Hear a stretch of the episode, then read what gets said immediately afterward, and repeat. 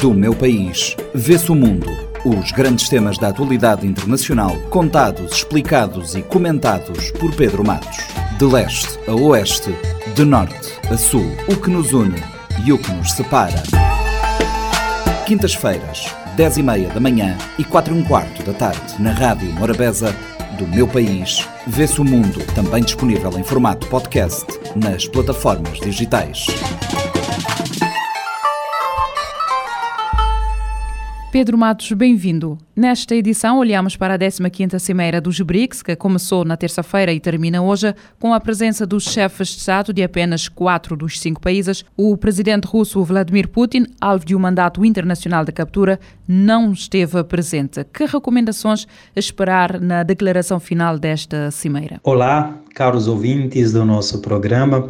Hoje falando, portanto, dessa 15ª Cimeira uh, dos BRICS, muito importante antes de uh, falarmos das recomendações da declaração final, que ainda uh, será uh, fechada, é, é, um, é um grupo muito importante é, de países que possuem influência a nível econômico, a nível financeiro e cada vez mais também influência a nível político. É, talvez seja a razão de vários outros países desejarem participar dessa festa uh, que uh, tem, feito, tem sido a partir das influências do, do grupo que tem Brasil, Rússia, Índia, China e, e África do Sul. É um grupo que tem um potencial de influenciar as discussões globais sobre o desenvolvimento sustentável incluindo questões como redução da pobreza, acesso à educação, saúde, energia renovável, temas muito importantes para o século XXI. É, também esse grupo pode influenciar questões geopolíticas, incluindo conflitos regionais, acordos comerciais e relações internacionais, é o que nós estamos presenciando nos eventos mais importantes atualmente, como a guerra Rússia-Ucrânia, mas é importante notar que esse grupo também enfrenta desafios e diferenças internas que vão jogar uh, desafios no âmbito internacional das negociações intra-grupo e entre o grupo e os parceiros desses países, né, o que pode afetar a sua capacidade de agir como um bloco unificado. Essas influências também vão variar a depender dos interesses, prioridades e alinhamento dos, dos membros com diferentes contextos e questões globais. Isso é importante para analisarmos os dois temas importantes aqui da, da, da 15ª Cimeira, tem a ver com o alargamento e também com a adoção uh, de uma moeda de referência ali no, entre, entre os países. Né? O que se espera, portanto, dessa reunião, primeiro tem a ver com esse alargamento, a entrada de novos países. É um grupo heterogêneo, portanto, não vai ser fácil adotar critérios uh, para adesão, como, por exemplo, uh, ficou mais fácil um fórum trilateral, IBAS ou IPSA, que reúne uh, democracias, grandes democracias a nível mundial, Índia, Brasil, mas também a África do Sul. O BRICS, por outro lado, já é mais complexo, né? tem uh, países que são autocracias, como Rússia e China, eh, que também estão no Conselho de Segurança da ONU com poder eh, de veto, então, não se pode é, negar a influência uh, de dentro do grupo BRICS países como China, China e Rússia. Inclusive, um, essa adesão, a, ideia de alargamento tem a ver também com interesses, inclusive, é, é, chineses. Para a China, inclusive para a Rússia, interessa o alargamento porque vai diminuir o isolamento uh, internacional.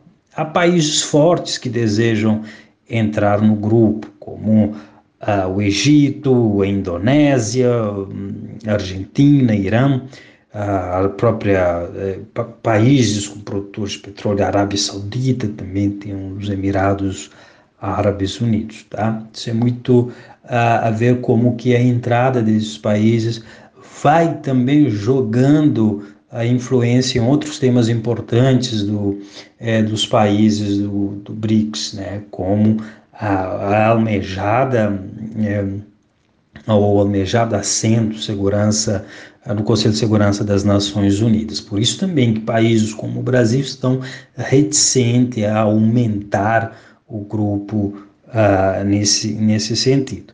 Então, outro tema é o uso de moedas locais dos Estados-membros e para alguns membros ali do grupo funcionaria como alternativa ao dólar. O Brasil defende essa é essa adoção. O reforço da utilização das moedas locais dos Estados-membros, com o debate sobre o fim da utilização do dólar, a provável expansão do grupo, são pontos a destacar na agenda dos trabalhos. O Brasil sugeriu no início do ano a adoção de uma moeda do grupo. Esta emancipação do dólar é um tema antigo. Justamente nesse sentido, vem a adoção da moeda. A moeda, nesse caso, todavia, não é para substituir o dólar mas ia funcionar como uma alternativa ao comércio intrabloco, ter umas cestas de moedas ali que os países poderiam aproveitar para fazer algum tipo de comércio entre, entre eles. E, e teria muito mais um peso uh, geopolítico do que é, financeiro. Né? Já visto que o efeito financeiro aqui é restrito ao, ao grupo, mas o impacto geopolítico é muito maior, tendo em vista o peso dessas economias e o que representa cada um desses países ao nível é, internacional, sobretudo quando a gente é, dá um zoom no poder cada vez mais crescente da China na área da, da economia e também de finanças é, internacionais. É fato que a posição hegemônica dos Estados Unidos que está atrelada ao peso do dólar, é, que dita o rumo das transações financeiras globais, uh, os Estados Unidos observam é, essa tentativa, essa construção, fortalecimento do poder é, do BRICS como uma ameaça à sua, sua hegemonia. Né? É, mas lembrando que a construção dessa, dessa moeda, hum, que um nome parece que já há uma primeira sugestão que seria a reunião ali das primeiras uh, porque a moeda das, das economias do BRICS começaria com a letra R então seria ali R R5 né das principais um, que representaria ali o, moeda dessas, dessas economias. Tá? O presidente do Brasil afirmou estes dias que não são um contraponto ao G7 nem ao G20, nem contra ninguém, sublinhando, contudo, que os BRICS querem se organizar e apresentar como um sul global. Eh, como projetar esse poder como potência média no exterior? Sim, as atuais potências médias elas têm uma capacidade catalisadora, ou seja, de atrair outros países. Então, sendo em desenvolvimento, sendo os países pobres que não estão contentes nem com o desenho da ordem internacional e muito menos com os benefícios gerados por essa ordem. É, é, é compreensível que BRICS acaba é, sendo catapultado por esse espaço natural no sul global para, eh, de certa forma, representar esses descontentes com a ordem internacional, sobretudo na atual conjuntura envolvendo temas de comércio internacional, mudanças climáticas, gestão de conflitos globais e regionais, é, acaba tendo ali um papel é, quase que natural, porque também é, tem países cuja influência é regional. Se a gente olhar para né, a China, para a Índia e para a própria a Rússia e a África do Sul, também Brasil, uma certa medida ali na América do Sul. Mas o Sul global é, não é também um, um, um espaço em que eh, a gente possa ah, imaginar que os estados se comportam de maneira benevolente em relação aos interesses terceiros. Muito pelo contrário, o sul global só consegue é, gerar essa influência quando age em grupo, isolado, o efeito muito residual. Por isso também tão importante é ter esse engajamento de, de todos. Teria que ser a, a projeção de um poder brando, né?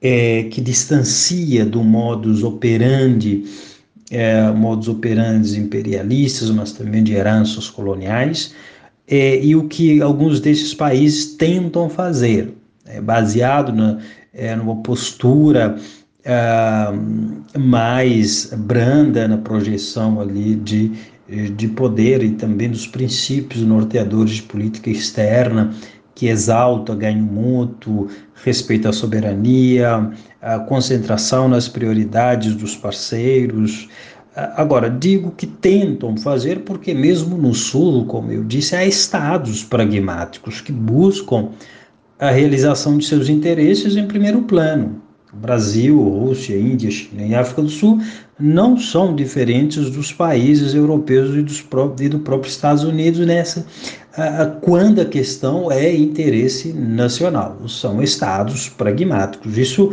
é, não é ruim, é, é apenas o fato de os estados que estão relacionando com também países BRICS estarem atentos a isso. São, estão defendendo ali seus interesses. Apesar de ser um tema atual e mediático, a guerra na Ucrânia é um tema à margem da cimeira de Joanesburgo.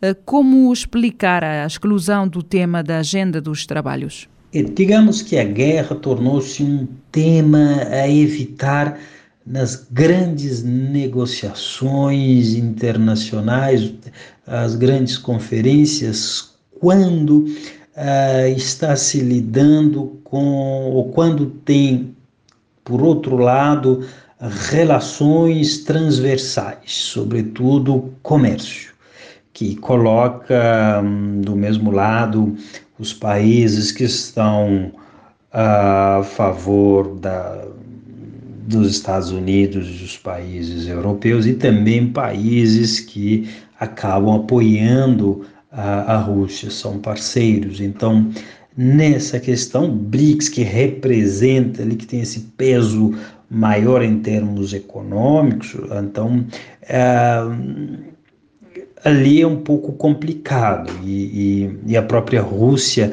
tem também adotado manobra nessa guerra que tem afetado os interesses dos países do grupo e também de outros países, em larga medida os países africanos. Então, o ambiente não é favorável. É importante salientar que, em termos de comércio, os membros BRICS não são contra os países ocidentais, europeus e americanos. Há grande convergência uh, de interesses e, entre, entre esses países e a própria a China não está disposta a colocar isso, isso em risco. Né? O, o discurso sobre a guerra é, é outro, é, na verdade no outro âmbito e abrange a defesa do território russo, é, mas defendem sempre, em primeiro lugar, os interesses a, a, nacionais. Do meu país, vê-se o mundo os grandes temas da atualidade internacional, contados, explicados e comentados por Pedro Matos. De leste a oeste, de norte a sul, o que nos une e o que nos separa. Quintas-feiras, 10 e meia da manhã e 4 e um quarto da tarde, na Rádio Morabeza, do meu país, vê-se o mundo, também disponível em formato podcast nas plataformas digitais. Este programa está disponível em formato podcast no Spotify e em radiomorabeza.cv.